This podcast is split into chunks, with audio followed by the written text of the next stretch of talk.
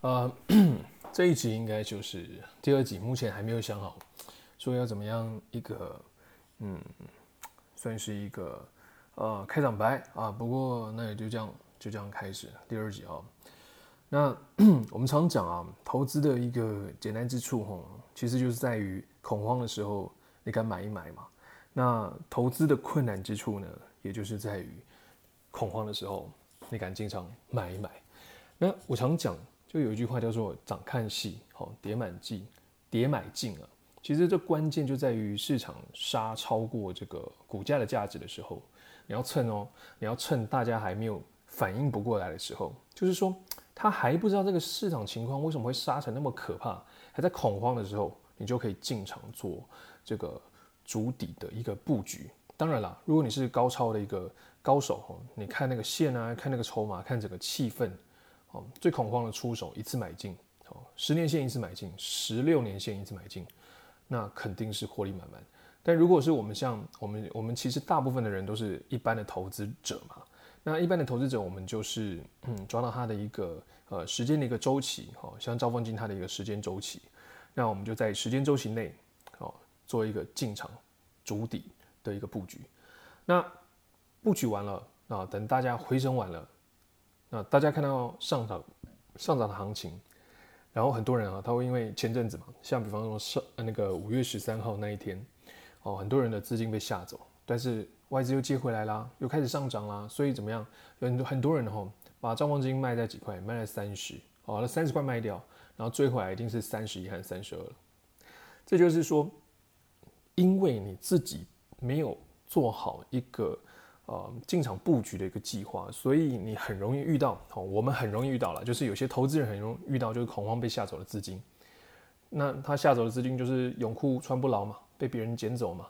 那当然会被这个涨势嘎了乱七八糟的时候，你就赶快哦，这时候被涨势嘎了乱七八糟的时候，你就觉得不行，我要赶快回头买，哇，杀在最低，买在相对高。其实这个关键吼都在于什么？都在于就是说你对于自己的资金控管吼能力有没有做到？如果你资金控管能力有做到的话，其实你可以，你还保留大量的资金可以做一个呃筑底的布局，甚至你看到市场杀下来的时候，你的心情也不会太慌，因为你用的是闲钱比例嘛。那闲钱比例每个人不一样，因为每个人的心态，还有面对市场，还有以及你对这档个股的股性好了解的不一样。你了解的多，你知道它的价值在哪，你知道它的区间获利周期在哪，那你能承受的市场的下跌的一个跌幅程度或恐慌程度，那自然就多一点。所以我常讲哦，这个哦没有一定的，没有一定的趴数，都这都看你自己能承受的的心态有多少。好，所以当这个市场哦它杀完了，等大家回过神神来了，看到自己因为哦错失了这个上涨行情。哦，因为你自己被恐慌嘛，被吓走了，资金做过了上涨，这个回涨的行情，被涨势嘎得乱七八糟的时候，你就不留余力的要进场追高，这时候市场又开杀了。所以其实哦，把资金管理好哦，把那个布局的周期拉长一点，一年来算，一年、两年、三年、十年都没有问题，你就更能够安稳的去看待这个、呃、股价上上下下的一个行情嘛。也就也更能用一个完善的心态来面对一个啊、股市的大回档或是小回档，至少短期间能够回档到年线这种这种幅度比较大的跌幅。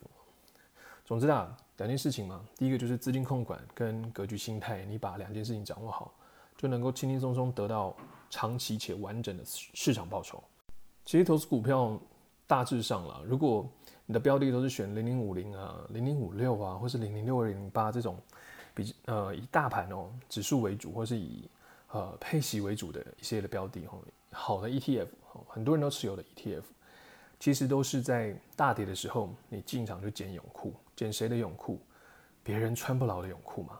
那别人穿不牢的泳裤，他们都什么时候买？都是贵的时候买。好，那什么时候会卖出来？就是便宜的时候会卖出来。所以有时候我们在做平常的定期定额跟不定期不定额的时候，我们还是会。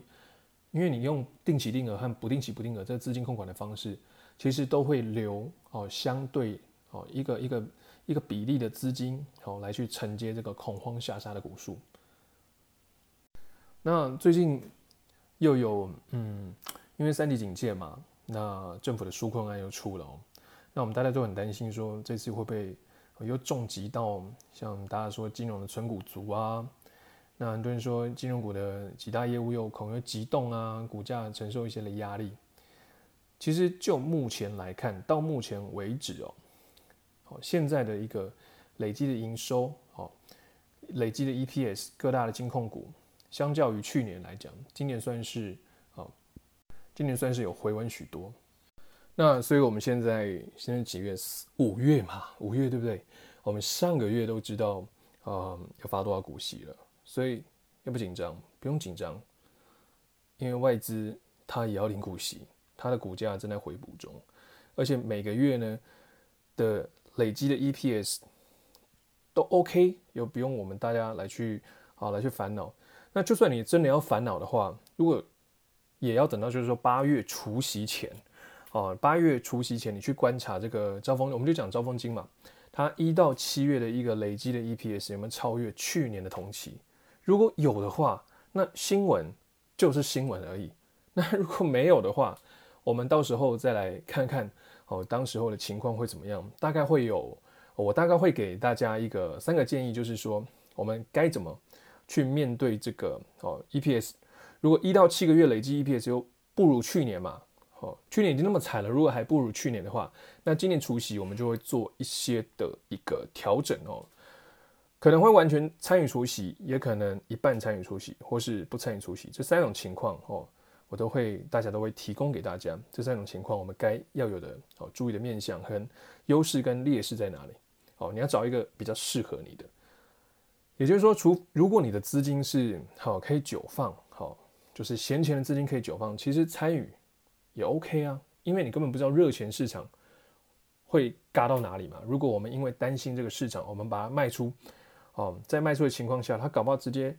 卖出它反而继续涨呢？你看它的获利不如以往的话，假设啦，后还继续涨，这就热钱市场很可能会效应。所以其实现在我们还不需要太多的担心嘛。我们到时候再看啦，有没有超越去年同期嘛？那有或没有，到时候再规划那个资金分批的周期，吼，给大家做一个参考。其实 最近吼，因为疫情的影响哦，其实大家都会去思考，就说。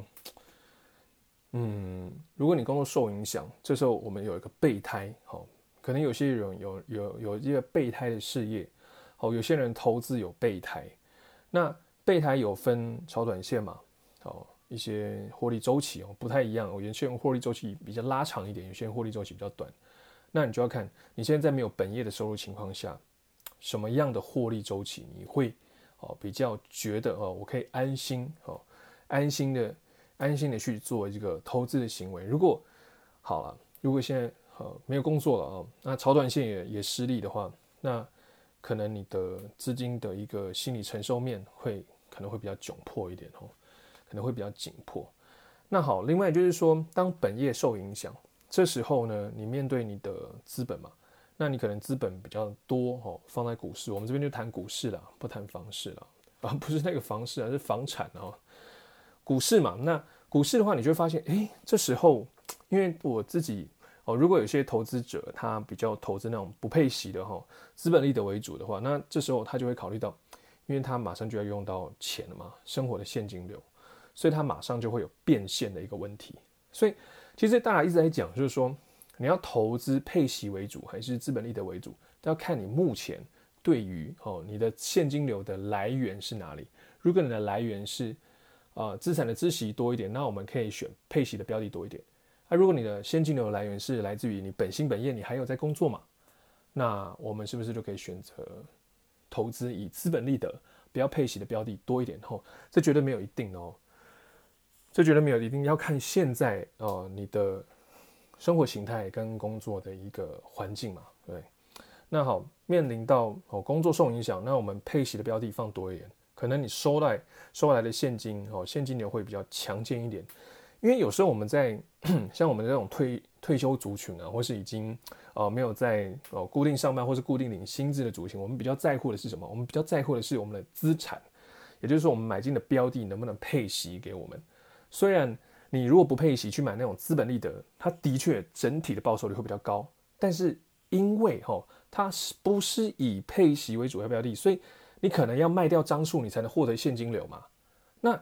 这对于哦卖掉张数就是卖掉老本哦，这对于退休族群我们会担心啊，因为我们张数一定是越卖越少张。如果你不配息的话，是不是越卖越少张？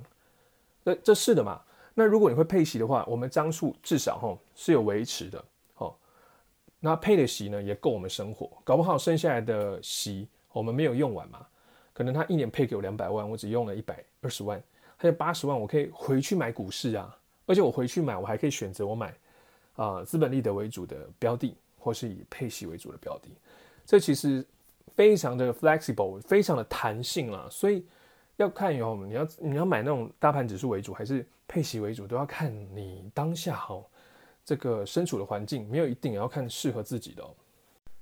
那我自己比较比较习惯了，就是我们的投资方法嘛，因为我们长期投资的的方式就是使用进场嘛，进场我们用不定期不定额啦。和定期定额了，那定期定额的好处就是在连续的上涨过程中，我们能够持续的买进，但是它的比较大的一个缺点就是在下跌的过程中，它没有办法比较密集的买进。比方说上周嘛，上周五月十三达到年线那一天，定期定额就没有办法发挥作用，它就没有办法进去哦进场买一个接近年限比较便宜的一个标的，但是不定期不定额可以。好，不定期不定额的优势就在处理这种连续下跌盘整的时候，它可以在底部买出一个相当大的一个哦，相当长，就是它可以在底部哦布局相当多的一个股数跟建仓。不定期不定额，那它的它当然也有一些的弱点哦，它的弱点就是在连续上涨的行情中，它没有办法进行买进。哦，所以我将这两个哈，我的资金各分一半，一半使用定期定额。一半使用不定期不定额，两个都可以用。那不定期不定额的用法真的很简单了，就是说我今天可能进场嘛，那我就会去检查，现在今天呢离下次我领到兆丰金的股息还有几个交易日，那我会先粗估，就是因为现在是啊五月嘛，哦五月，那到领息那天，因为领息今年好像有点变，所以我会粗估可能还有八十四个交易日哦。记得哦，不是八十四天，是八十四个交易日。好，那今天就买进那一份，也就是说，如果闲钱还剩八十四万的话，那除以八十四，那我今天就买进一万块嘛，对，一万块我就买零股嘛，那为什么要切成八十四份？很简单，很简单，就是刚刚说的，因为距离兆丰金领息，我出库还有八十四个交易日，所以我用分批进场的方式，哦，买零股的方式哦，买到直到。领到股息，我再继续分批。这有个好处，就是说，当你在进场买的时候，你不会买超过，因为你是用剩下的钱去除以剩下的天数，所以你不用担心你会买超过钱。那我们也不用担心它如果每天下跌会怎么样，因为我们就分成八，已经把那个天数分成到领到息的那一天。也就是说，如果我们善用这套的策略哦，不定期不定场不不定期不定额的进场策略，这样呢就能够轻松做到了一个资金控管、呃涨干性啊、点买进的一个纪律。因为我们要知道啦，你投资一档股票，我们投资一档股票，一档优质的股票，只要资金控管做到有效的管理，想要在绩优股上获得长期且完整的报酬，那是非常非常的简单。只要进场哦，有做好资金控管哦，买好公司，想要获得完整的报酬，这不难的，这很简单的。那比较难的就是什么？心态跟耐心。那当然有有些人问我说：“哎，我到底有买哪些标的？是不是都只有买兆丰？这样不会一档压压太多吗？”其实兆丰金目前哦，大概就占不到一半的比例啦。那剩下我有分散在一一零一啊。零零七一二啊，零零六二零八，二八八五二三三零，还有三档食品股哦，一档散热，一档半导体，再一档光学。那为什么有些标的我不会去谈吼，不会去去分享？因为尤其是食品股啦，它 食品股它的那个呃权重太小嘛，就股本太小，很容易一分享哦，大家就把那个这个该怎么讲呢？就是把殖利率。哦，拉低，也就是相对的哈，它发一样的股息，股价大家买高了，这样其实我我自己个人是不会做这种事情的，因为有点像有有点像是拉抬价格，就是说如果我们要介绍哦，我们要介绍一档股票，我们尽量以 ETF 为主，因为 ETF 不会有这个问题。第二个，要不然就是说，如果像我们就介绍怎么去做长期投资嘛，那用兆丰金为例子，那兆丰金我们不用担心啊，啊，不不会有这种拉抬的情况下，因为我们我们其实可以看到哦，兆丰金的散户哦比例哦，绝对是所有金控股中数一数二的少。我记得去年的统计，兆丰金是最少的，第二档最少就元大金。这种全职金控股不用担心任何人跟你介绍会有拉抬股价的情况，不要把散户的能力看太强，没有任何的散户会无聊到拉抬全职金控股。要是你能拉抬，然后你的你想要拉抬全职金控股的股价，那你何不如去拉抬食品股？哦，散热、光学这种电子股本小的，你你你有能力哈，随便一一招呼可能就涨停板了。所以。我我自己就是非常不喜欢去介绍这种股本小的股票，因为其实啊、也许其心可议啊啊，所以我们就哦讲那个长期投资的逻辑，就尽量讲这种全值股，哦大型的全值股跟 ETF 为主。那为什么比较只谈一档兆丰金的原因，也就是因为哦一个人的逻辑，你可以看出来，就是说他谈一档，他他这档股票好的时候，你谈它是怎么样谈？哦，这档股票呢？变差了哦，它它在营运的低点，你怎么去谈它？这就是比较不会限，你只专专门谈一档股票，你从高谈到低，再从低档谈回高档嘛，这样一个完整的一个一个一个它的一个市场的一个周期，它的一个完整的一个营运周期，怎么从高峰走到低档啊？怎么从低呃谷底走回高峰？好，就可以看出来一个长期投资的人的心态，在不同时期，我们该如何去面对？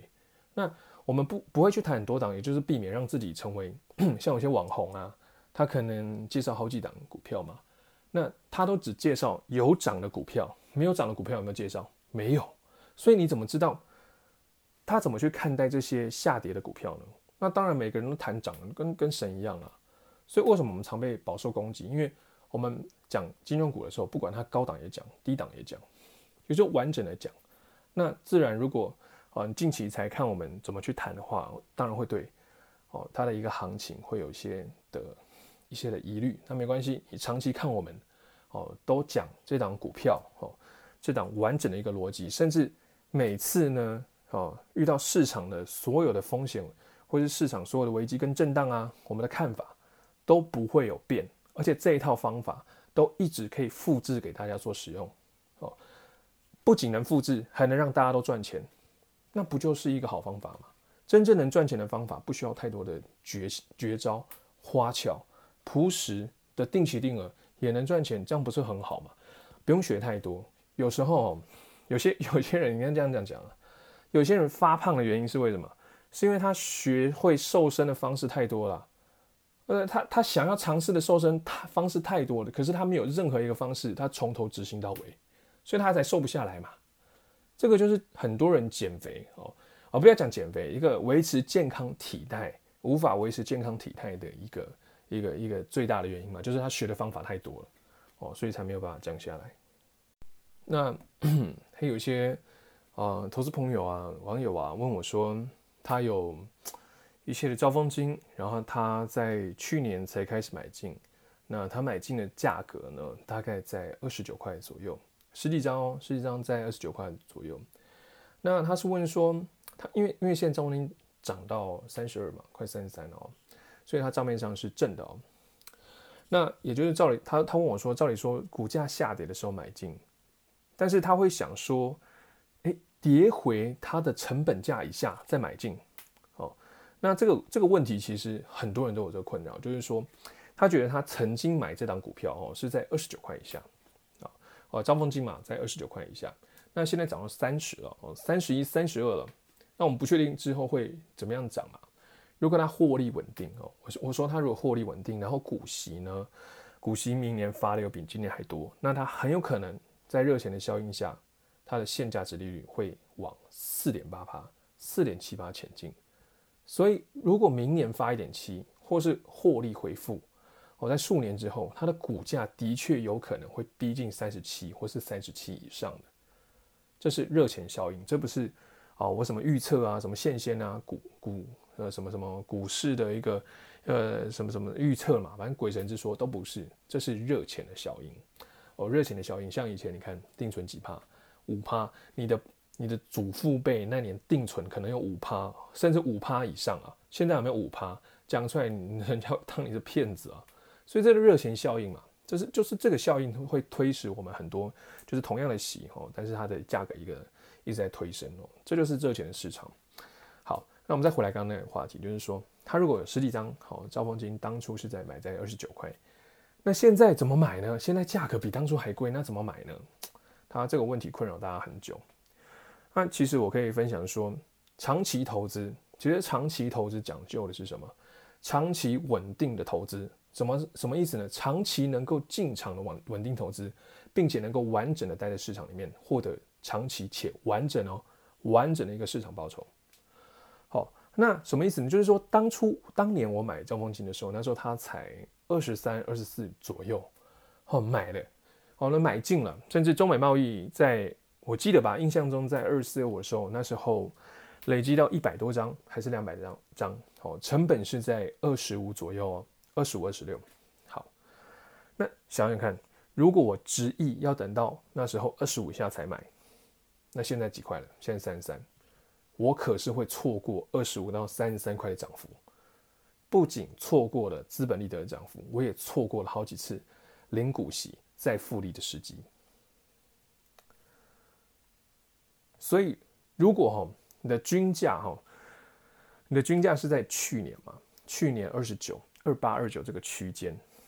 它如果涨上去，你可以按照这个资金控管，就是定期定额跟不定期不定额的一个使用的方式来进场，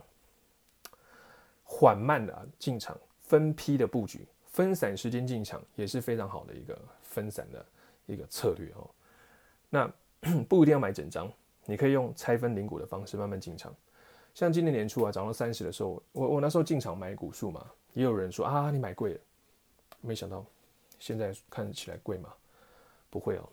其实如果哈，你是那个要看你自己啦，就是说如果你哦投资股票，你是看短周期，好，你的资金需要有效率，可能啊长呃呃投资个一天就要走，那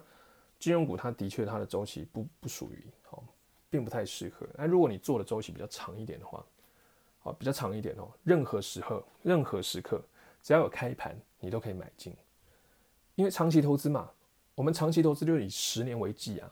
十年以上哦，所以我们的目标就要摆在整段哈，且一直复利不断的一个市场报酬。好，所以长期投资就是什么？稳定纪律嘛，才是关键呢。不定期不定额，定期定额的持续的买进，这些才是获得哦这个整个市场报酬的一个关键。